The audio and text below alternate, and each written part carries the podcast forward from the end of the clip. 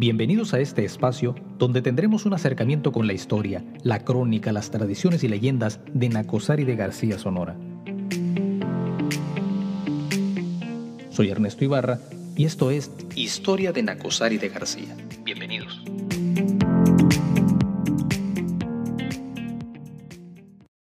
En el episodio anterior vimos el resurgimiento de la región de Nacosari a mediados del siglo XIX con la llegada de nuevas inversiones y el descubrimiento de nuevos yacimientos en la zona. En esta ocasión veremos cómo esas inversiones dieron paso a la fundación de un nuevo centro de población, el nacimiento del Nacosari Nuevo. Iniciamos.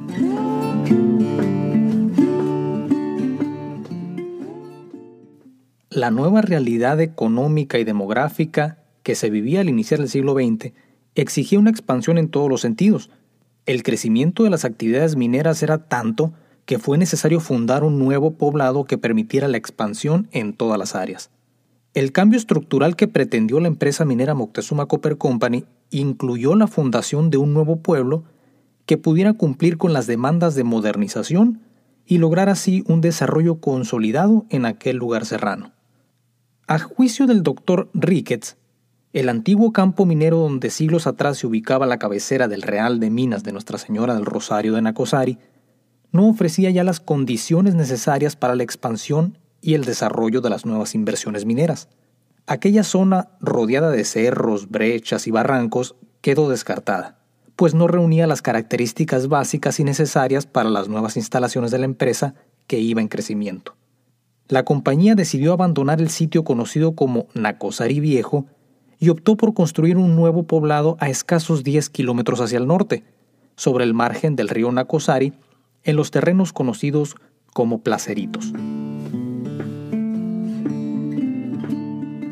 En el episodio anterior vimos cómo la empresa minera Moctezuma Copper Company, en ese proceso de expansión territorial, compró un rancho de nombre Juárez a un estadounidense de nombre Juan Rocha, un tejano que se había asentado en la región, este rancho consistía en casi 5.000 hectáreas al norte del viejo Nacosari.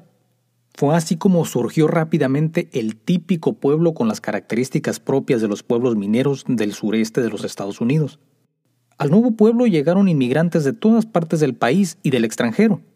Poco a poco empezaban a llegar irlandeses, eslavos, ingleses y chinos. La diversidad étnica era evidente en el nuevo pueblo. El diseño de aquel nuevo pueblo estuvo a cargo de dos destacados personajes extranjeros reconocidos por su amplia visión empresarial. Por un lado, el director general de la Phelps Dodge, el doctor canadiense James Douglas, y el ingeniero Louis Davison Ricketts. Los dos se abocaron a construir en Acosari el típico pueblo al estilo americano, con todas las características de un pueblo moderno sin escatimar gastos ni esfuerzos. La Phelps Dodge se dedicó a ofrecer mediante la disponibilidad de bienes y servicios, un estilo de vida digno y cómodo para los habitantes del pueblo. La ideología política y religiosa de los dirigentes de la Dodge influyó en gran parte en la oferta de servicios de calidad y en el estilo de vida que se ofrecía a los trabajadores mexicanos. Con una inversión millonaria, se inició el cuidadoso trazo de las calles y la construcción de viviendas para los trabajadores. La mayor parte de la infraestructura urbana se ubicó al norte de la ribera, donde se construyeron las alineadas casas de piedra en forma escalonada. Había, sin embargo, una clara diferencia en las viviendas de los trabajadores mexicanos y las casas construidas para los empleados estadounidenses. Aunque Nacosari nunca se concibió como un pueblo con segregación racial, la población se encontraba visiblemente seccionada. Hacia el sur, por ejemplo, a los márgenes del río se ubicaban las residencias de inmigrantes chinos, quienes se dedicaban principalmente al comercio y a la agricultura a pequeña escala. Las habitaciones de los trabajadores se construyeron de piedra e incluían sótanos y pisos de madera, algo muy diferente a las tradicionales viviendas de adobe con pisos de tierra en los demás pueblos aledaños. Estas viviendas contaban también con un traspatio y se equiparon debidamente con calentadores a leña para minimizar el intenso frío que caracterizaba a la Sierra de Sonora durante la temporada de invierno la comunidad estadounidense contaba con un estilo de vivienda muy distinto, con casas más amplias y mejor acondicionadas. La familia de la residencia Douglas, por ejemplo, se edificó en una pequeña colina en la zona centro. La Casa de Arcos, o Casa Grande, como se le llamaba a aquella lujosa residencia en Acosari, era un inmueble imponente con un amplio pórtico, rodeado de un hermoso jardín con árboles frutales y vegetación variada.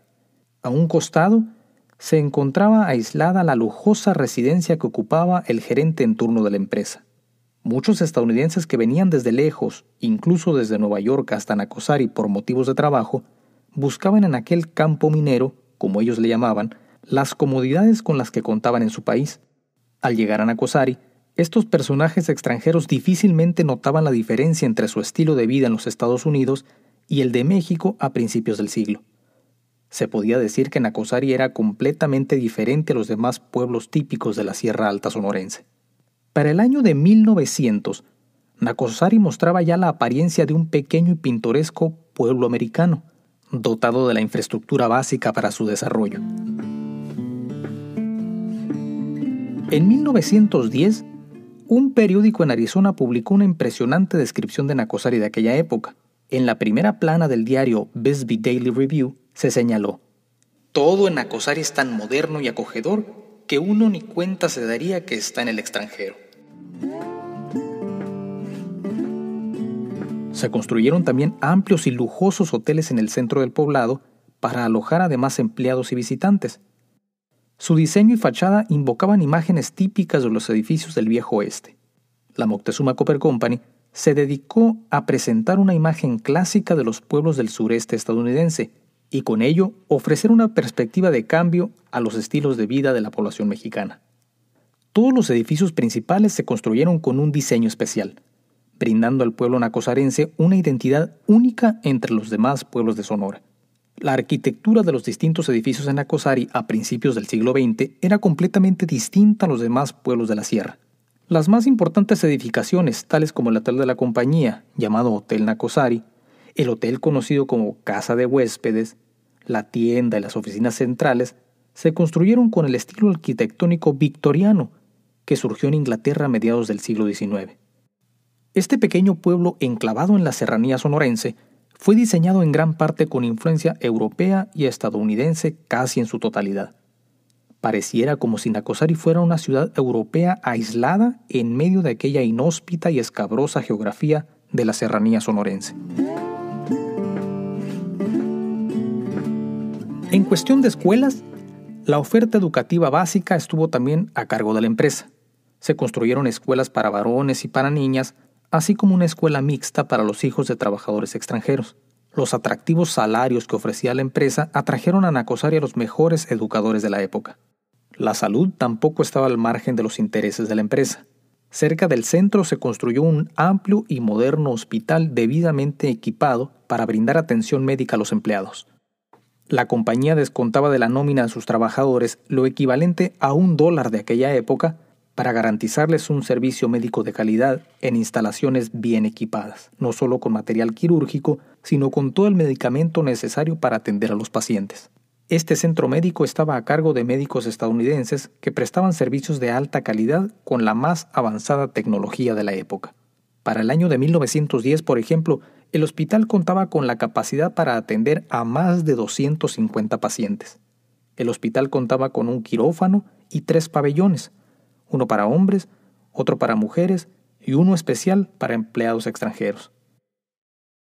La empresa coronó sus esfuerzos a favor de la comunidad con la construcción de un grandioso centro de entretenimiento que incluía sala de cine, salón de baile, billar, biblioteca y oficina de correos. Este inmueble, construido en plena crisis económica de 1907, se diseñó con una magnífica atención al detalle, que conjugaba en ella la modernidad y la belleza. El diseño estético de la llamada biblioteca incluyó estructuras bastante amplias con arcos redondeados y gruesos muros de piedra cantera cuidadosamente labrada. La parte superior del inmueble estaba dominada por cuatro imponentes cúpulas y un amplio balcón adornado con seis lámparas que iluminaban la parte superior del edificio. Al interior del segundo piso se incluyó una grandiosa y moderna biblioteca con selectas obras literarias, así como un espacio para periódicos y revistas de aquella época. Y a pesar de que un terrible incendio en 1914 consumió gran parte de la planta alta y obligó a la remodelación original del inmueble, la obra sigue siendo al día de hoy una hermosa joya que buscaba en aquellos años imponer una nueva identidad entre los mineros de la época. El propósito principal de todo aquello era ofrecer diversión sana para los obreros. La principal regla para el uso y disfrute de aquel lugar era presentar en todo momento un comportamiento de altura. Con ello se invitaba a toda la clase obrera, sin distinción de categoría ni clase social, a hacer uso sin costo alguno de las instalaciones que la compañía había puesto a su entera disposición.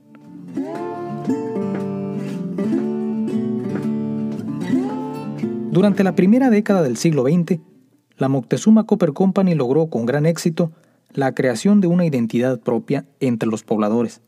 A pesar de que Nacosari era una comisaría del municipio de Cumpas, en el distrito de Moctezuma, la compañía era prácticamente la dueña indiscutible del pueblo en todos los aspectos, ejerciendo autoridad laboral, económica, educativa, política y social.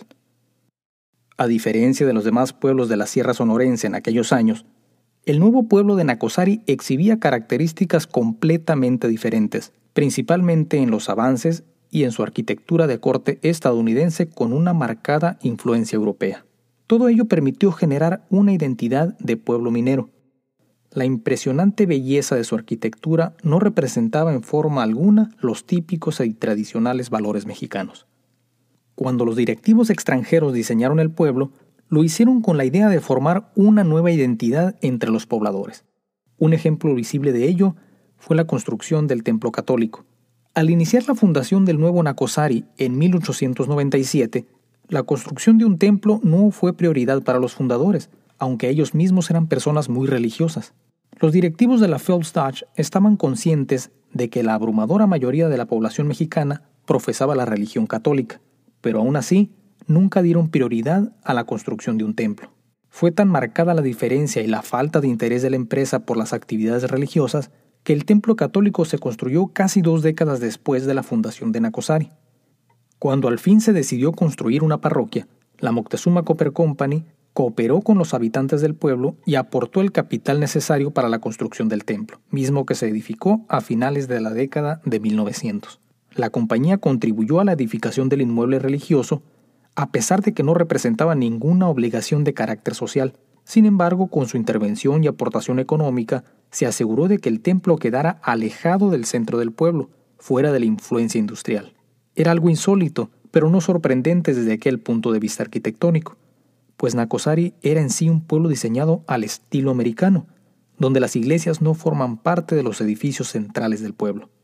A diferencia de la mayoría de los templos católicos en el resto de Sonora, la parroquia de Nacosari se construyó tomando como base el diseño y el estilo de templos protestantes en los Estados Unidos.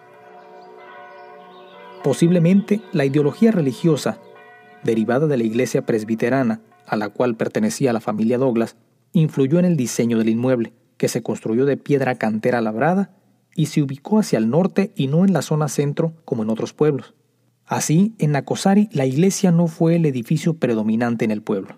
De esta forma, Alejada del centro y con dimensiones notoriamente pequeñas, la iglesia no representaba en Nacosari una influencia preponderante sobre la población obrera. Su autoridad estaba, en cierta forma, limitada por la superioridad de la inversión extranjera. Mientras que la mayoría de los habitantes de Nacosari profesaba la religión católica, la población estadounidense en el pueblo era protestante. La élite estadounidense, que para 1907 formaba una cuarta parte de la población de Nacosari, celebraba sus rituales religiosos en el céntrico y espacioso edificio de la biblioteca. Existían también empleados de origen chino con creencias religiosas distintas. Todo aquello hacía de la pequeña comunidad de Nakosari un pueblo con una amplia diversidad religiosa. Incluso en este aspecto se sintió el cambio radical. El nuevo Nakosari no era ya un pueblo de misión. La nueva realidad vino a cambiar incluso el aspecto religioso. El nuevo Nakosari había cambiado y abrió paso para convertirse, a partir del siglo XX, en un lugar dedicado exclusivamente a la actividad minera. Aunque el poblado de Nacosari reunía las características básicas de los pueblos típicos estadounidenses al sureste de aquel país, la población mexicana conservaba aún las tradiciones propias de los pueblos de Sonora. Los moradores que llegaban al pueblo de distintas partes del estado traían consigo sus costumbres y arraigadas tradiciones. A excepción de las actividades agrícolas que no pudieron desarrollarse a gran escala por la falta de tierras de cultivo, existieron pequeños productores dedicados a la crianza de ganado en la serranía de Nacosari. Así, la influencia de los inversionistas extranjeros no modificó del todo las costumbres de los mexicanos en el pueblo. Nacosari conservaba en su gente las tradiciones típicas de los sonorenses que eran imposibles de hacer a un lado. Los periódicos publicados en los Estados Unidos en la década de 1900 describían con gran asombro el estilo de vida de Nacosari. En 1907, por ejemplo, el periódico The Bisbee Daily Review, en una edición de enero de aquel año, publicó el impresionante panorama de la ciudad. Era, según relató el diario, de todos los campos mineros de México, el pueblo más limpio y salubre de la República Mexicana. Sin embargo, a pesar de aquellos elementos de modernidad y de progreso que mostraban un impresionante panorama de desarrollo urbano, a las orillas del pueblo prevalecían la pobreza, la marginación y la desigualdad.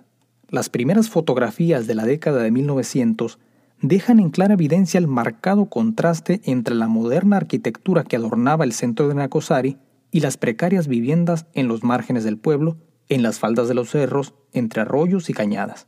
La notoria diferencia entre las modernas casas en el centro y las humildes viviendas de los habitantes en condición de pobreza era un elemento distintivo que marcó al Nacosari que nacía a la par del siglo XX. No obstante, a pesar de los obstáculos sociales y económicos que prevalecían, el nuevo pueblo se encaminaba hacia nuevos horizontes de desarrollo que empezarían poco a poco a cambiar el panorama social de la nueva urbe minera del estado de Sonora. Es así como llegamos al final de este episodio. Los invito a suscribirse para seguir en sintonía y recorrer juntos la historia de Nacosari de García. Muchas gracias.